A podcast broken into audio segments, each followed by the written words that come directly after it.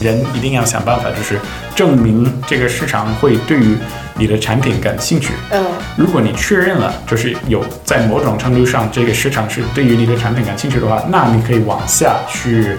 掏钱，或者比如说去做一个众筹，或者通过某一些技术去做。互联网公司跳槽的频率还是很高的，所以从一六年到二零二一年，那是五年，每一年会接触几百个品牌方、品牌经理。在微信上，我个人是有大概七千个好友，然后我在微信上就是，假如说我发一个朋友圈，说我想要在某一个科技公司认识某一个人，半个小时之内至少是有大概三个人会给我介绍某一个人。在多元文化交流中碰撞有趣行业观点。Hello，大家好，我是 Jim。我是 Amy，欢迎来到出海早知道。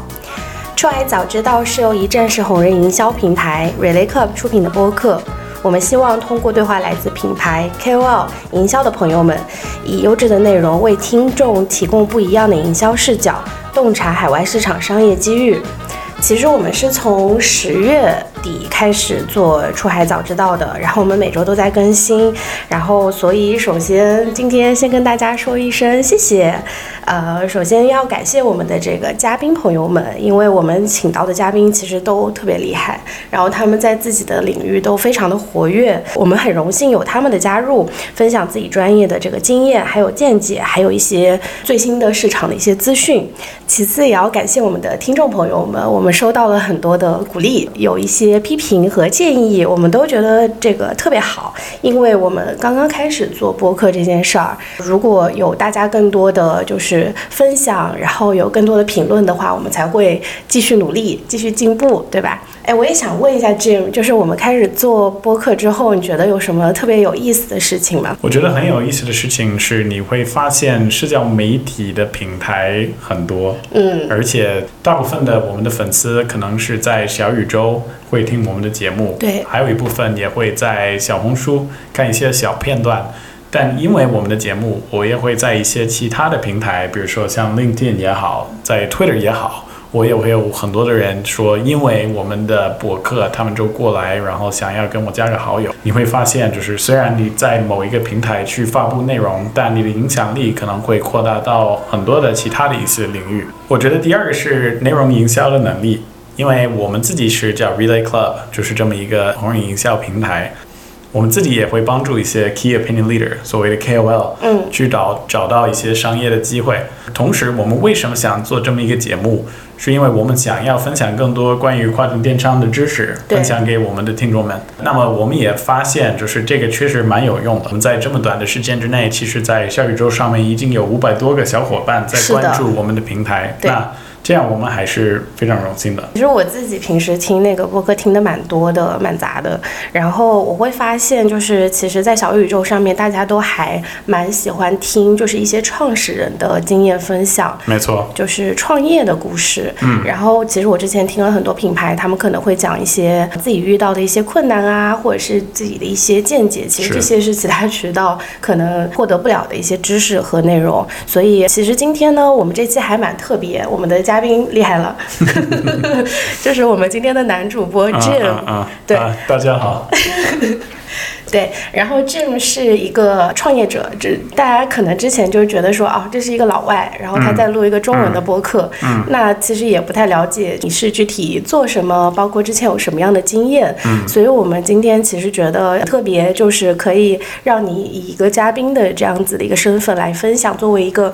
这个外国的创业者在中国可能经历了一些什么样子的事情，特别是在。比如说，二零二二年在市场经济环境不太好的情况下，你作为一个创业者，你做了些什么？然后以及说你是怎么去应对一些机遇和挑战的？所以今天的话，我们就是两个人的对谈。那我们首先先从这个个人经历开始吧。那 Jim 是一个美国人，然后在我知道你是在硅谷长大的，然后其实，在硅谷这个地方，就是很多人都在创业，这个创业的气氛很好，氛围非常的不错。那你觉得你当年是有什么样的一个事情，或者是一个什么样子的际遇，让你想要自己去做创业吗？今天的节目是在美国录制的。因为前几天在 Las Vegas 的 CES 的大型的这个科技展览，对，那么播完这个之后，就是我跟 Amy 我们两个人就来到 LA，我们在洛杉矶了。目前我们就在一个 Airbnb 录制本次节目，所以如果那个音频有什么问题的话，可能就是因为这个条件没有那么好。我们平时就是在棚里拍，就是这里没有那么理想。第二个点是关于我的家乡以及就是硅谷是怎么样，就是给我什么样的想法关于创业这件事情。嗯。那么我第一份工作是在一个星巴克做服务员，这是在我高中的时候，大概是从十五岁到十八岁。那当时其实每天会有某一个这个互联网大厂的老板，他们都会过来，然后他们会跟我就是在我面前点咖啡，嗯，包括目前就是苹果公司 CEO 的 Tim Cook。包括 Yahoo 当时的那个最高层的那个 CEO，包括 Sergey Brin，包括 Larry Page，很多这种 Google 的这些大老板。当时我是一个高中生，我不一定知道这些人是谁，嗯，但我明明能够感觉到这个气氛。那第二方面是我爸爸也是在对惠普，现在很多人可能只只是知道他是做这个打印机的，但本来他还是一个非常厉害的公司，嗯。它也是硅谷其中一个最早的一批的这些就是比较成功的初创企业，所以其实我从小对于这个科技领域，不仅仅是就是在星巴克也会见面，就是。包括我在我自己的房子，在我自己家里，我爸爸也会分享很多关于这个初创相关的一些事情，然后包括就是科技公司呀，然后包括一开始的这个互联网，因为互联网并不是一个很久存在的一个事情，对吧？就可能对 Amy 来说，因为 Amy 很年轻，可能是觉得这个是蛮久就是存在的，但实际上就是在过往就是二十三十年就是。发明的一个技术是吧？对，对我从小身边就是这些科技公司、硅谷公司，所以就是在某种程度上，可能已经是在我个人的 DNA 里面。然后你是什么时候搬到中国的？因为在硅谷长大，一方面是你会遇到很多科技公司的老板，那另一方面是你也会遇到很多的华人，我也会对他们的就是文化，特别是语言非常好奇。我爸爸蛮有天赋，就是他会德语，他会法语，呃，俄语也会说。然后我还记得我小时候问我爸爸，哎，就是他们在讲的话有是有什么意义？他们在讲什么？然后我小时候我以为我爸爸，因为他会讲这三门语言，可能所有的语言都可以听懂。然后我爸爸说我什么都不知道，就是我不我不知道他们在说什么。所以我就一开始觉得哇，这个很神奇，就是连我爸爸他都不知道，那我自己一定要学。嗯。然后后来就上的那个叫 b y l u m i n 就是 Bellarmine College Preparatory，是一个比较不错的学校。嗯。就是呃，也是全男性的一个学校。哦。所以就是可能是因为这个原因，就是我。交女朋友比较困难，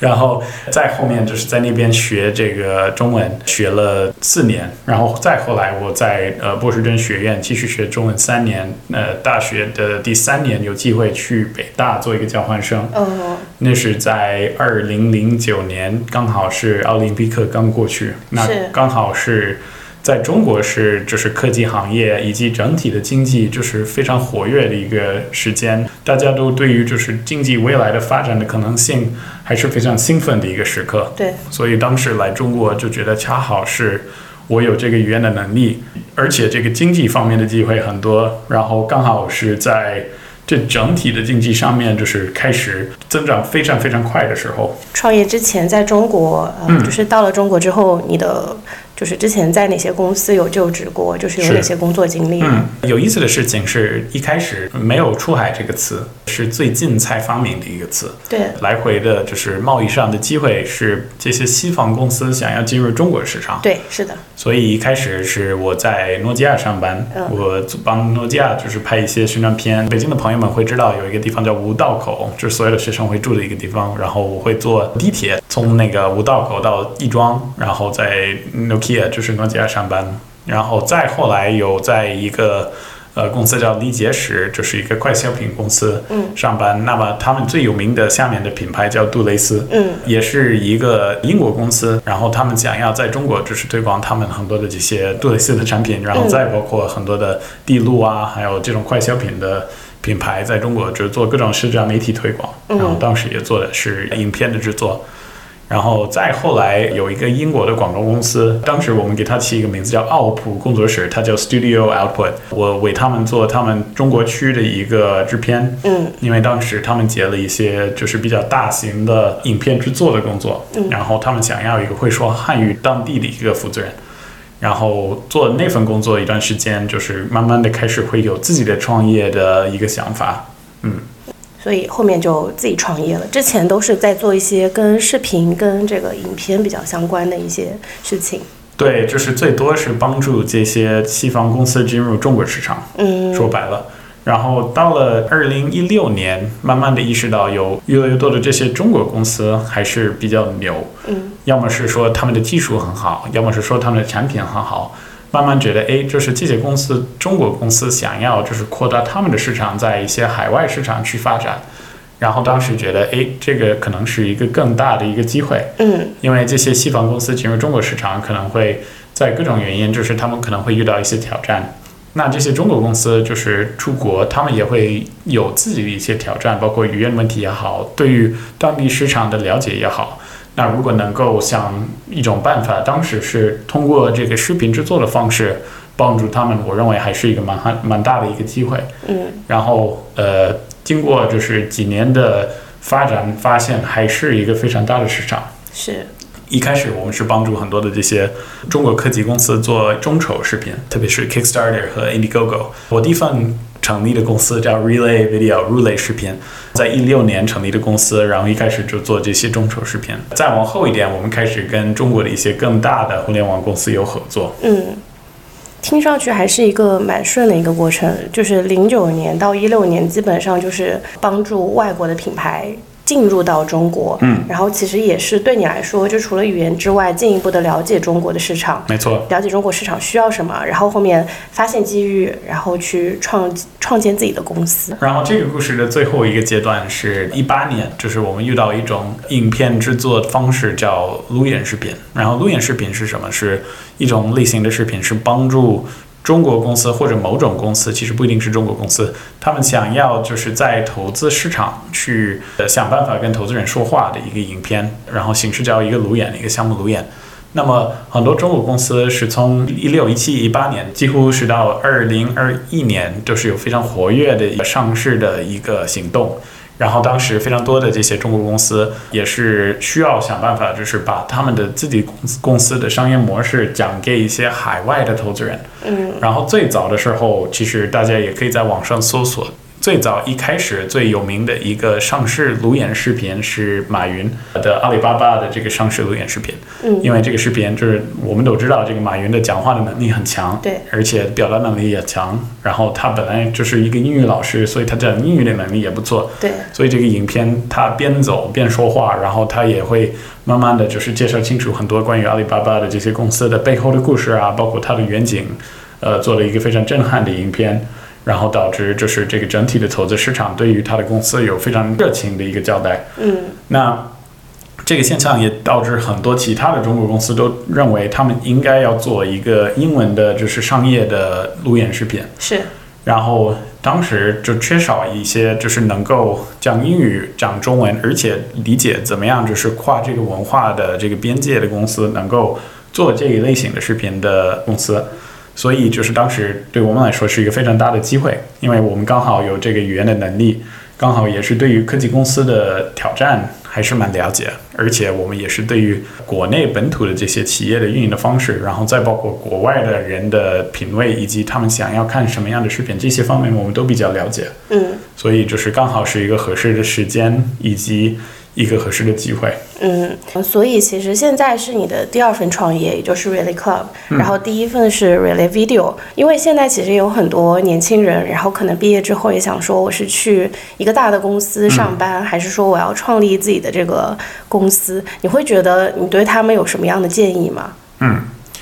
我觉得无论如何还是要控制好成本，呃，而且如果你真的要去成成立一个公司，一定要在一开始的时候用最保守的方式去运营。嗯好多人可能是会一开始觉得他们需要，比如说去找投资人啊，或者他们需要就是掏出来自己的很大的一笔钱去做这件事情。对，这样的话还是很危险，因为就是假如说你自己的存款来抵消这些一开始的成本，那万一你的项目失败了，嗯那你就很危险，对吧？对你什么都没有。所以就是假如说我第一份工作是怎么做的，我当时是在我说的这个英国的这个创意公司做他们的负责人。然后刚好接触了一些其他的科技公司的老板，嗯那我当时就去跟大概二十五个这些相应的老板说话，我跟他们说，诶，就是我可能要成立自己的公司，然后如果你想要成为我的第一批的这个客户，那我就会给你这个影片项目的一个非常大的折扣，嗯百分之五十，那这五折嘛。那这样就是其实说的二十五家企业家，呃，二十个拒直接拒绝我，因为他们觉得很危险，然后五个答应了我，然后他们说 OK，我们可以做一个影片。然后第二步，其实我当时没有注册公司，因为在中国注册公司它是一个比较繁琐的事情，就需要注册公司有注册公司地址啊、打印发票啊，这各种各样的一些挑战。那我一开始的这些项目都是要经过我一个哥们儿的一个公司，啊。所以我不仅仅是要说服这些公司的老板们，就是跟我合作，但我又得说服他们，就是在那个协议上面，而不是我的名字，是我的一个朋友的名字，嗯因为是他的公司来承担这个项目，因为他们信任我，就是他们这些客户，他们就接受了这个比较奇怪的一个玩法。嗯结果我们就是用了一开始的他们使用的这个项目的成本来抵消我们自己的员工的一开始的这些费用。嗯这样的话，我们就开始运营起来公司，所以等于是一个，其实我也没有自己掏出来那么多钱，当时我也没有那么多钱嗯去做这个事情，所以我我觉得其他的听众们就是可以想一想这样的同样的办法，因为现在很多的我们的节目的听众们也是出海出海领域的这些。老板，然后我也遇到过很多，他们觉得，哎呀，我我想要成立一个公司，特别是比如说一个硬件公司，嗯硬件公司里一开始的这些，嗯，成本很高。是的你真的要去找一个大厂，你找一个工厂去制造产品，然后假如说就是每一步从一开始的这个设计到第二步的这个制作，然后再包括所有的这些营销啊，然后运营人员，可能要掏出来好几百万钱，是的你才可以做。我觉得不一定是这样，就是我我我也会建议很多的这些早期的硬件公司，你可以先设置一个网站，然后你可以设置在这个网站上一个 landing page，这个 landing page 上面你可以有一个方式是可以积累大家的邮箱地址，然后你有某一个，比如说一个概念关于你的创你的创意啊，或者某一个就是产品的概念，你可以做这么一个网址设计出来，你最终可能要做的这个产品。然后你通过这个 landing page 的方式，你可以看有多少人在网上对于这个产品，比如说你设计图感兴趣，而且你也可以投放一些媒体，就是导流一些流量到你的这个网址。这样的话，就是你可以看看这个整体的市场对于你的你想做的产品的这个 idea 有没有兴趣。嗯就是这样，你可以去试水，而且你不用掏出来那么多钱，真的去做这个产品。所以，就是我一般的情况下是建议所有的这些想要去创业的朋友们，就是想要最低成本的方式试水，人一定要想办法，就是证明这个市场会对于你的产品感兴趣。嗯如果你确认了，就是有在某种程度上这个市场是对于你的产品感兴趣的话，那你可以往下去掏钱，或者比如说去做一个众筹，或者通过某一些技术去做。嗯但如果你只是有一个概念，然后你掏出来很多钱，然后希望这个市场会对你好，那我觉得很危险。我觉得我刚刚听下来就是两个比较重要的点，第一个就是资源，因为其实你之前在工作的整个过程中，其实累积了很多客户和资源，嗯我觉得这个对于一开始还挺重要的。没错，然后还有第二点就是刚刚说的这个市场，你市场一定要有需求，嗯才可以去做这样子的事情，否则你可能就是觉得我的产品很好，我要推出去，我产品特别好，是但是可能最后市场的接受度不是很高，这样子的话就会比较那个有风险，对吧？是没错。你的第二份创业 Relay Club，呃你开刚开始做这个 Relay Club 的时候，嗯有这两个东西吗？资源还有市场。我们成立 Relay Club 也是一个比较风险比较高的事情，因为其实我们本来的公司 Relay Video 快速在几年之内变成了这个整体的，就是所谓的上市路演视频的市场的最大的一家。嗯，我们因为这这这个类型，我们帮了大概六十多个就是大型的中国科技公司上市。嗯，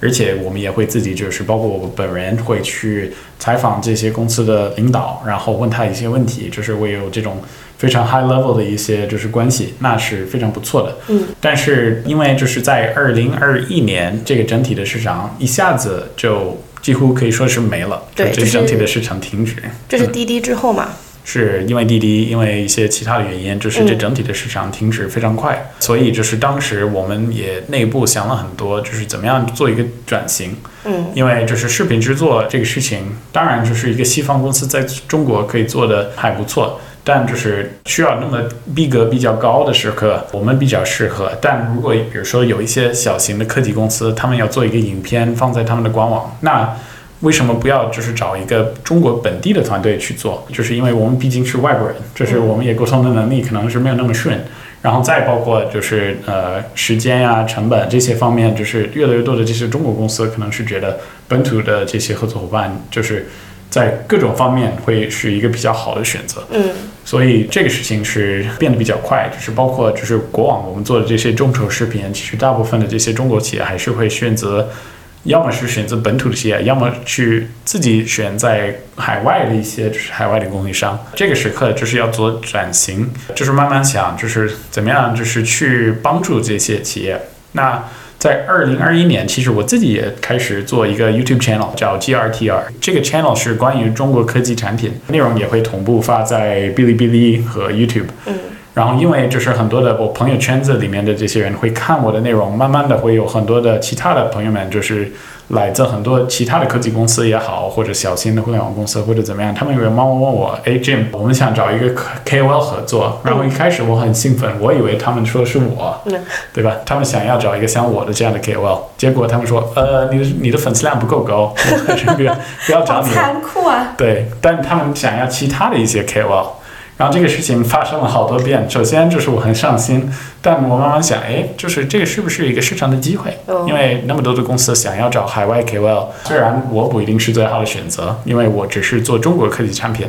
但就是全球那么多的一些所谓的 influencer KOL，嗯那可能是市场上存在一个机会，是连接这些中国品牌和海外的一些所谓的影响者，一些嗯 influencer。所以这个是让我们意识到，就是可以做这么一件事情。所以我们在二零二一年底，我们就成立了这么一个公司，叫 Relay Club。我们刚刚说的两点嘛，一个是市场，一个是资源。然后市场的需求肯定是有的，然后资源方面呢，就是一开始有很多客户嘛，还是、嗯呃，就是这个过程是什么样子的？有一件事情可能比较重要，是在这些互联网公司，就是大家的换工作的频率、跳槽的频率还是很高的。哦，所以从一六年到比如说二零二一年，那是五年，每一年会接触几百个就是品牌方，几百个这些就是品牌经理。那这些人他们循环的就是在换工作、换工作、换工作。所以比如说在微信上，我个人是有大概七千个好友，然后我在微信上就是，假如说我发一个朋友圈说，我想要在某一个科技公司认识某一个人，半个小时之内至少是有大概三个人会给我介绍某一个人。这很棒。对，但这个不不一定是说我的人脉怎么怎么样，就是说，然后很多的西方的创业者，他们不一定可以意识到或者理解这个点，因为假如说，如果你是一个西方公司，你要进入中国市场，你要找客户，你可能会上什么 LinkedIn，或者你上什么官网，嗯。那你在这些官网或者 LinkedIn 上，你找不到你想找到的这些人，嗯，因为就是要么是他们不会把他们联系方式放上去，对，或者他们你联系他们的时候，他们已经早就换了另一个工作，他们已经不在那个公司了。嗯所以就是说到资源，确实是因为一方面是就是比较喜欢跟人接触、跟人交流、跟人跟人聊天，就是积累了比较多的这些认识的人。但我我不一定是说这些人是资源，因为这样的话就更像是这种交换式的这种关系。对，刚好因为我们有那么多的朋友，这些所谓的业务线索就自然而然就就过来了。因为我发了朋友圈啊，或者我们的内容，他们知道我们在做这件事情。那如果他们知道他们自己某一个朋友需要海外红人，他们会给我介绍，而且他们也不会觉得是一个很重的一个任务或者怎么样，他们就是知道我们在做这件事情，而且他们愿意帮忙。我们现在有了市场，然后有了那个客户的一些资源，那接下来是团队了，就是呃、嗯 Relay Club 一开始的团队是如何搭建的？不得不说，我们团队里面有一个很出色的一个 sales，然后在我身边，因为这是我们在团队中，其实本来 Amy 是属于这个 Relay Video，也帮我们做了很多的 BD。那么一开始我们也需要就是去快速去转型，而且我们也让很多的就是本来认识的这些人知道，就是除了我们的 video 服务，因为 video 服务我们还在做，嗯，之外，我们还有这么一个红人营销的一个服务。对，然后除了他之外，其实我们还有几个小伙伴，包括 Amina 也好，嗯一方面是负责 marketing，一方面是负责这个就是 influencer outreach 这个红人对接。我们还有另一个小伙伴叫 Eve，也是非常厉害，他来自来自厦门，对吧？对然后他也是属于就是我们整体的中国区的这个内容的营销。我们还有一个叫 Trini，是嗯本次这个珠海走之道的一个制片，对哎然后他也是非常厉害。那么这是在 marketing 层面。然后在写代码方面，其实我们的团队也很厉害。本来我们还有两个人是帮我们做 MVP，嗯，叫 Ashken 和 Frankie，他们两个是来自荷兰，不是河南，是荷荷兰 的两个小伙伴，他们也帮我们做第一个 version，就是第一个就是稿子的这个软件系统。呃，然后再后来，其实我们又请了一个比较资深的一个 CTO 叫 Daniel，呃，嗯进来在我们公司，然后在下面其实也还有一些帮我们写代码的人也很厉害，呃，包括就是有一个在深圳叫 Ellie，还有一个在福州叫 Jacob，对吧？嗯，对对对对对，他 在福州这个是在。福州，然后包括就是我们也在海外，就是也有一些写代码的。然后除此之外，我们也有一个比较大型的在菲律宾的这个 influencer outreach 团队。因为就是一方面，在这个红人营销这块，就是如果要做好，一定要发很多的一些邮箱的邮件，因为就是在中国很多事情可能是可以通过短信去解决，嗯但在海外去找红人，一定要发非常多的一些邮件。对然后这些我们在菲律宾的团队也非常厉害，他们可以一天之内发出来就是好几百个，甚至说好几千个邮件。嗯最后不可避免的是，我们 Relay Club 另一个就是联合创始人 Sophia，就是 Sophia 也是我跟他合作了五六年，然后他也是在 Relay Video 也负责非常多的就是公司运营以及就是呃项目的这个制作的工作。然后再后来就是我们成立这个新的公司，我们也就是一起去做这件事情，所以他也是我们公司的 COO。所以说到团队，一方面是本来认识的一波人，一一波人；一方面是经过比如说 LinkedIn 啊，还有包括自己发的朋友圈，就慢慢积累的一些朋友的介绍的这些人，但还是觉得自己非常幸运，因为能够在一年之内就是积累了一个非常优秀的团队。然后觉得还是非常荣幸，就是有这些人能够进来。然后，嗯，最后一个点就是觉得害怕我说的又太啰嗦，就是我们也有背后有蛮多的一些投资人，投资的故事可能慢一点，就是晚一点会讲。但我觉得就是如果没有这些投资人的话，Relay Club 也不会存在。对，我觉得今天 Jim 的分享其实真的还是蛮接地气的，就是怎么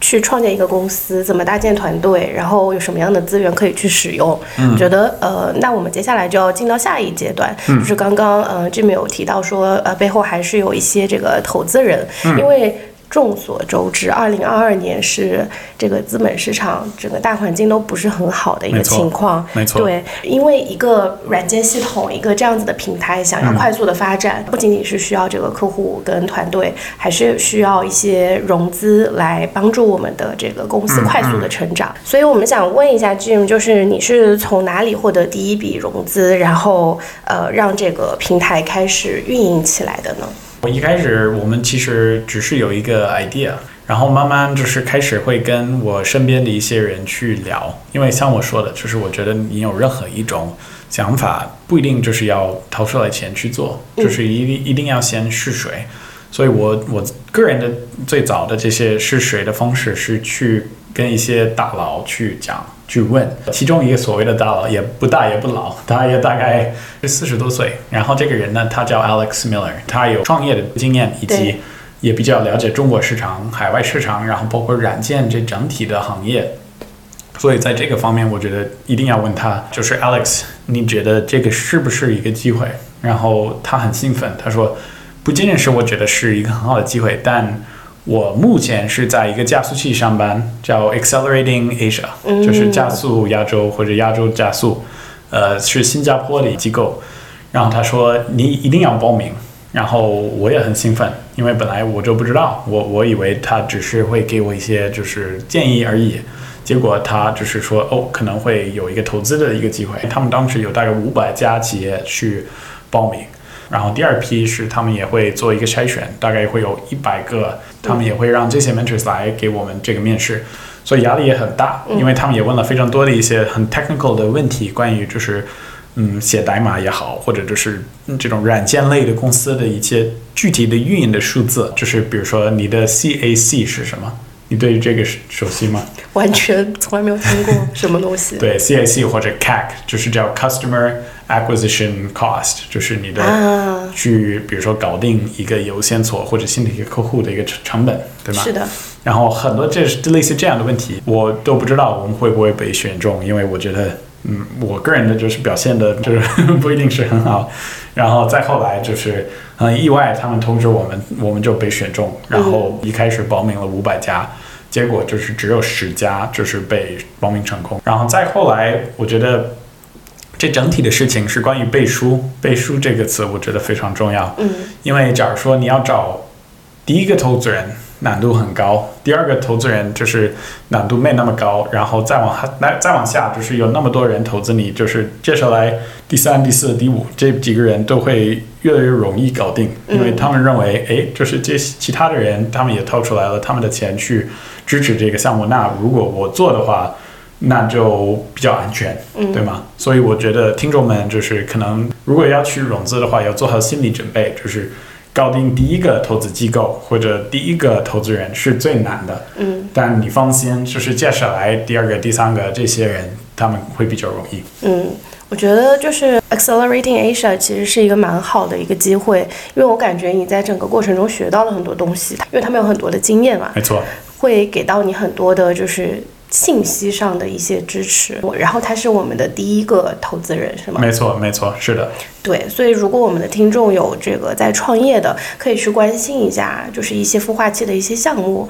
我感觉它是对整个业务就是会非常有帮助，它会给到你很多你不知道但是你应该知道的信息。是的，是的，很多的这种加速器的形式还是不错的，因为除了自己投资之外，他们也会给你介绍很多的一些。要么 angel investor 天使投资人，或者也会给你介绍很多的这个投资基金机构。嗯，而且比如说 accelerating Asia，每一个礼拜他们也会让我们去 pitch 某一个比较知名的一个 VC。那不一定是这些晚期的 VC 会看中一个小型的一开始的初创企业，这那一刻给你投资。但经过这个流程，你会知道怎么样去面临这些。VC，而且就是通过什么样的形式，你应该跟他们说话，你应该怎么样去 pitch 他们，他们关心的数字是有哪些，所以我觉得。对于很多想要就是去做一个初创公司的这些听众们，一定要想一想，就是是不是做这么一个加速器还是比较重要。那其实 Accelerating Asia 其实就是去年我们做的很重要的一件事情。那去年咱们还做了些什么事情？就是其实因为 Jim 是我们主要去面对投资人的这样子的一个 contact person。没错。那嗯，你去年除了这个项目孵化器项目之外，还做了些什么事情呢？跟我们分享一下。这个孵化器过完之后，我们也发现。就是做一个软件公司，还是一个蛮需要成本的一件事情。就是你要去找一个代码团队，然后你开始需要的这些资源，虽然你自己可以免费干，但很多的员工不一定是愿意这样，对吧？所以你慢慢的会发现，就是你真的要做这件事情，包括你服务器的这个价位，包括你软件系统需要，包括电脑各种方面，就是都是需要金钱的。那你也不能就是空手做。过往这个。呃，加速器之后，其实我们一开始他们也给我们介绍不少的这些职业的投资人和投资机构，我也一个一个去跟每一个去提案，我也想了各种办法，就是 cold approach，然后经过邮件各各种的方式，就是挖掘他们的一些联系方式，warm introduction 介绍，以及就是各种方式，就是 pitch 了。那这些 VC 一百分百都拒绝我们，因为虽然我们还是有一个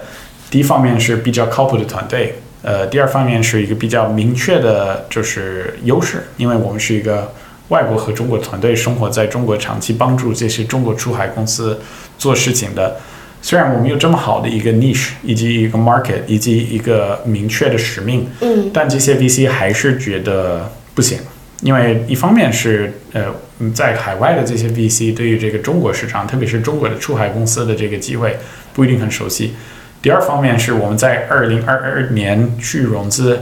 嗯等于是过往这十五年或者二十年最崩溃的一个时间，嗯因为当时就是特别是去年，因为经济的原因，就是很多的这些投资人都比较保守，他们不一定想要投资早期的公司，他们会想办法等待市场好起来，或者呃，如果要做投资，要投资一些晚期的公司。所以当时很多的这些 VC 给我们的答案是，if you have more traction，你当时就你可以就是再次跟我们去提案，就是 traction 类似于你有多少的这些客户，你有多少个这些呃业务，或者你的销售额到了某一个程度，你可以再到那个时候你再跟我说。然后我每次听到这个，我就想，哎，但我不是明年需要这笔钱，就是我现在需要，那我怎么着？就是我明年去找你，我我公司已经不在了，那我我怎么样去解决这个问题？然后我很烦，说白了，他们 太，他们非常的保守。嗯，是是是，嗯所以就是当时很烦很烦，然后在非常烦的情况下，就想，哎，这个这个怎么样解决这个问题？然后我知道，就是因为就是前几年我们就做这个众筹，我们会帮很多硬件公司的老板去来就是拍一些所谓的众筹视频，然后经过这个视频，他们可以在海外或者全球找到一些人去支持他的项目。然后这个形式众筹的形式更多是你可以比如说花一百刀或者五百刀，然后你未来会得到这款产品。对，但我想这个理念是不是可以移到公司，但能否做一个公司的一个众筹？对，然后因为就是我刚刚说的，就是微信上有那么多的朋友们，而且就是刚好我自己也是一个 YouTube 的博主，是不是可以就是拍一个众筹视频？然后把这个众筹视频放在蛇美上，然后看看我周边的这些朋友们是不是可以成为我们的 backers，而不是职业的投资人。嗯所以我们就就是用了一个很小的摄像机，然后在我就是经常去的一个健身房叫海耶斯，在深圳 叫 Lift On，然后拍了一个比较搞笑的一个众筹视频，放在我的个人的这个微信的视频号。嗯而不是公司的，因为我觉得，诶，就是最好是我认识的人，因为不一方面是他们可能是对于这个公司感兴趣，第二方面是如果他们认识我，他们信任我，而且就是有一种背书，是因为他们本来也也知道我在做的事情，他们可能是比较愿意去支持我们公司。然后我放下去，第二天是我发现微信，因为就是我的内容不符合相关规定，是被弄掉了。被撤了。对，结果就是他不在了，然后我很郁闷。但在就是放了大概三十六个小时之间，慢慢有大概嗯五十五个人跟我联络，哦，他们都说，哎，这是什么公司，或者有其他人把视频转发给他，或者怎么怎么样。然后这些人刚好是认识我，或者认识我其中一个朋友。然后还有一方面是，他们也是在寻找一些可以投资的项目。嗯因为就是各种原因，就是在中国找到这些早期的靠谱的项目也是比较难的。嗯那这五十五个人还是要做很多的沟通，这个也很累的。就是我也跟每一个去聊了很多，然后包括大的可能是有几个人是可能是要掏出来，比如说几万块钱。然后最小可能有一些人是只是要掏，比如说几千块钱，嗯，人民币还是美金？有的人是人民币，有的人是美金。哦对，做这个众筹并不是一个很高效的形式，但当时我们也没有任何别的办别的办法。嗯然后经过那么多的这个就是所谓的众筹的行动，其实我们融到了就是我们的目标，呃，也不是说一个非常高的一个金额，但是足够支撑我们前几个月的这些。就是当时的一些就是需要支付的一些费用，包括一开始的这一批的员工，就是把这笔钱以及就是这个 Accelerating Asia 的这个投资的钱加起来是足够支撑一段时间，嗯，所以很累的，说白了，太不容易了。啊、但我觉得还是给我们，就包括给我我自己非常大的一些支持。我觉得第一个是你一定要就是做一个创业者，是用你的人脉去做事情，因为很多人可能是觉得，那我需要投资，那我只能去找一些 VC。对对，但如果有生活周边有人认识你，他们信任你，就是你可以去问他们，就是他们会不会支持你，然后你也会发现很多也会。嗯第二个是你会发现很多媒体上的这些叙事，就是这些 narratives 不是很对的。因为就是假如说你看这个主流媒体，比如说中美关系，你会觉得很差。那我本人是一个美国的企业家，我是生活在中国，那大部分的掏钱支持我们公司的这些人就是中国人。嗯，而且就是我很感动，因为当然不是说所有的事情都是要在这个国家的这个维度去思考，就是觉得哦中国人、这美国人不不不不是，但就是在这个时刻意识到，就是嗯这种人对人之间的关系以及就是信任也是跨国家边界的，而且这些人就是当时支持我们，就是支持我我以及我们的团队去实现这个梦想，还是非常感动。嗯嗯，第三个点是，我觉得要要努力，就是无论你你去找这些职业的投资机构，或者去找这个一开始的这些早期的天使投资人，你要做好准备，你会被拒绝。然后你可以就是这些就是听众们，我建议你也可以去看一看这个 Jeff Bezos 的这个融资的故事。Amazon 那么好的公司，它也之前被拒绝无数次，嗯它有应该是几十次或者一百次。Amazon 那么牛的一个公司，就是你想象，就是这他一开始 pitch 那些人，他们肯定非常后悔，因为他们一开始有这么好的一个机会，他们都都没有搞定它。对吧？所以如果你去融资的话，就是要做好准备，你会被拒绝，但你一定要想办法，就不要往心里去，而且你要继续往下，就是做到底。那如果你就是努力了，你已经做了非常多的，就是几百个这些 pitch，而且没人想要，那到那个时候，你可能是可以去放弃这个任务。但如果你还没有做，那我觉得你还没有真正的去试水，你还没有真正的去。考验这个市场会不会对你的 idea 有没有兴趣？其实就是跟 Jim 合作，是我第一次近距离的观察一个创业者，因为可能其实之前我有一些朋友，他们也在创业，但是我们是。朋友关系嘛，所以不会了解的那么多，他们也不会告诉我，啊，我创业这个有这个难那个难。但是我觉得我从 Jim 身上看到了很多闪光的点。第一个就是，其实在中国关系非常重要，所以 Jim 其实是知道去通过一些人的背书，可能去朋友去介绍，然后找到一些新的投资人。我觉得这一点其实蛮聪明的。然后接下来还有一点就是你的那个 spirit。就是打不倒的小强的那种那种感觉，这个这个其实挺 entrepreneur，就是一个创业者的那个那个 spirit。然后还有一个是，就是在这个比较艰难的环境下，包括其实可能。大家随便想想就知道，说一个美国人在中国找投资其实是没有那么简单的。嗯，就是中国人投中国人，可能就是跟着这个政府的这个政策走。然后，如果要投一个美国人创立的公司，其实是还是挺难的。但是，我觉得通过你刚刚的分享，其实你真的有做很多不同的尝试。嗯，就真的就是在市场经济环境不好的情况下，就不能躺平。嗯，我就是要想办法去做这些事情。是。对，所以我觉得这些是我从你身上学到的一些闪光点。那我接下来一个问题的话，我知道你在见了很多投资人，然后做了很多的 pitch。那你觉得你在 pitch 的过程中有什么小的技巧吗？有些人甚至他可能都不喜欢跟别人讲话。嗯，那你觉得就是在跟投资人相处的过程中，你有什么真的比较觉得可以跟大家分享的一些小技巧？大家首先如果听我们今天的这个节目，我觉得也可以往回看我们跟 Rita 聊的这个节目。其实他也说了一个点，对我来说很有共鸣，是如果你作为一个初创企业，你要去 pitch 一个媒体。那你一定要提前把这个对方的这个媒体，比如说这个作者、这作家的所有的过往写的这些文章看一遍，而且学习。你学习好了之后，你就知道就是应该通过什么样的语言或者刺激点去跟他说话。其实投资也是同样的一个事情。如果你这需要去跟某一个投资机构去 pitch 的话，一定要提前至少看他的网站以及他的比如说公众账号，你可以去学习，就是他投资的领域是什么，他投资的阶段是不是早期的或者晚期的，然后他有什么样的一个所谓的就是这学就是一个 thesis，因为大部分的这些投资公司他们都会有一个 investment thesis，就是一个关于这整体的市场的一个整体的一个理解。如果你的项目是符合他的所谓的 thesis，那等于是他可能是比较愿意投资你的公司。但如果不符合的话，可能是假如说你公司有多好，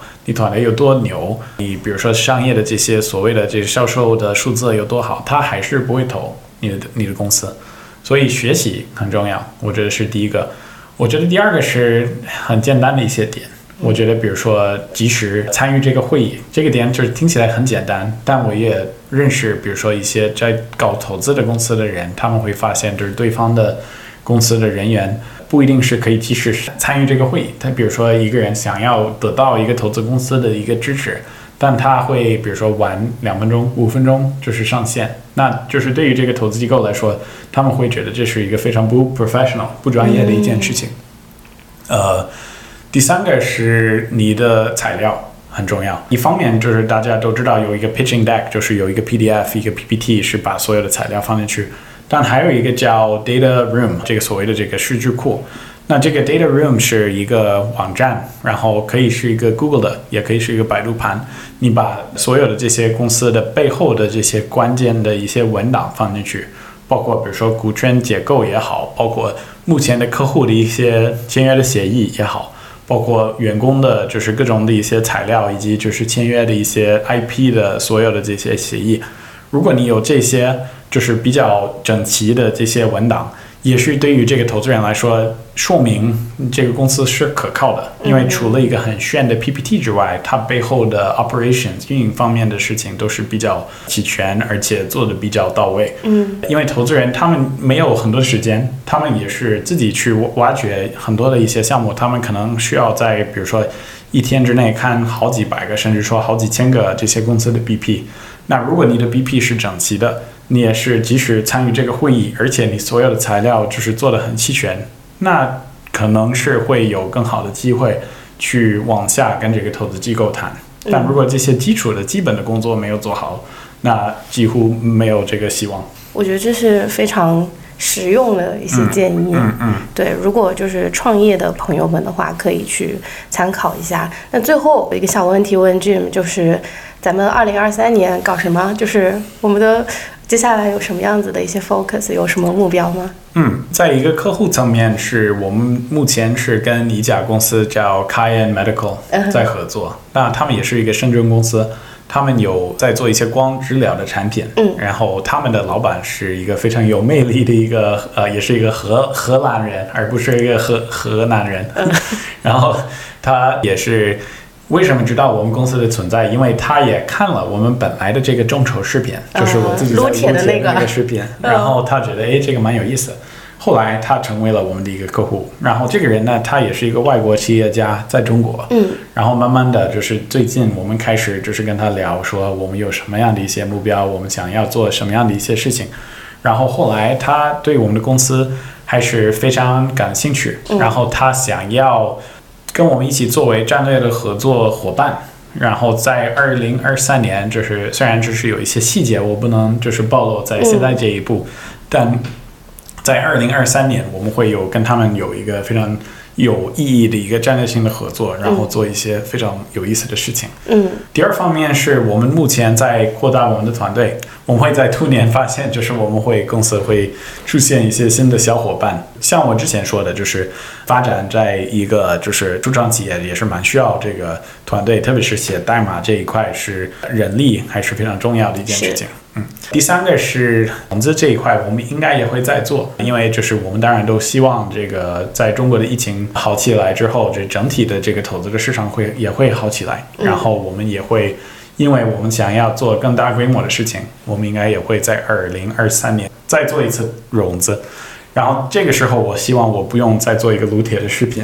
我希望可以通过一个比较正规的方式去搞定这一轮的这个融资。但这个应该也是在今年，就是二零二三年的时间之内，我们会完成的一个任务。听上去有很多事情要做呢。嗯，没错。加油，加油，加油！我们每期节目结束之前会有一个小游戏，一个问答的环节。嗯。所以我们有一些比较有趣的问题来跟 Jim 问答一下。你准备好了吗？可以。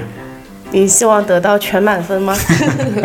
希望，应该可以。好，我们今天一共有五个问题。哇哦！好，第一个问题是，Elon Musk 是在什么年龄成为百万富翁的？一共有三个选项。嗯。第一个选项是三十三岁。嗯。第二个选项是二十八岁。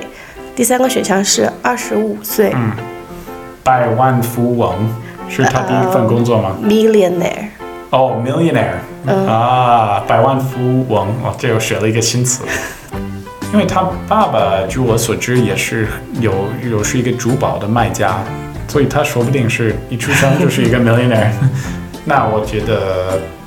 因为他最早的一个就是创业项目，好像是在 PayPal，他是负责那个 PayPal 的某一个方面，但他之前好像也卖了一个公司，最早是二十几岁，二十八是吗？还是有一个更年轻的选项？二十五，我猜测是二十八岁。嗯，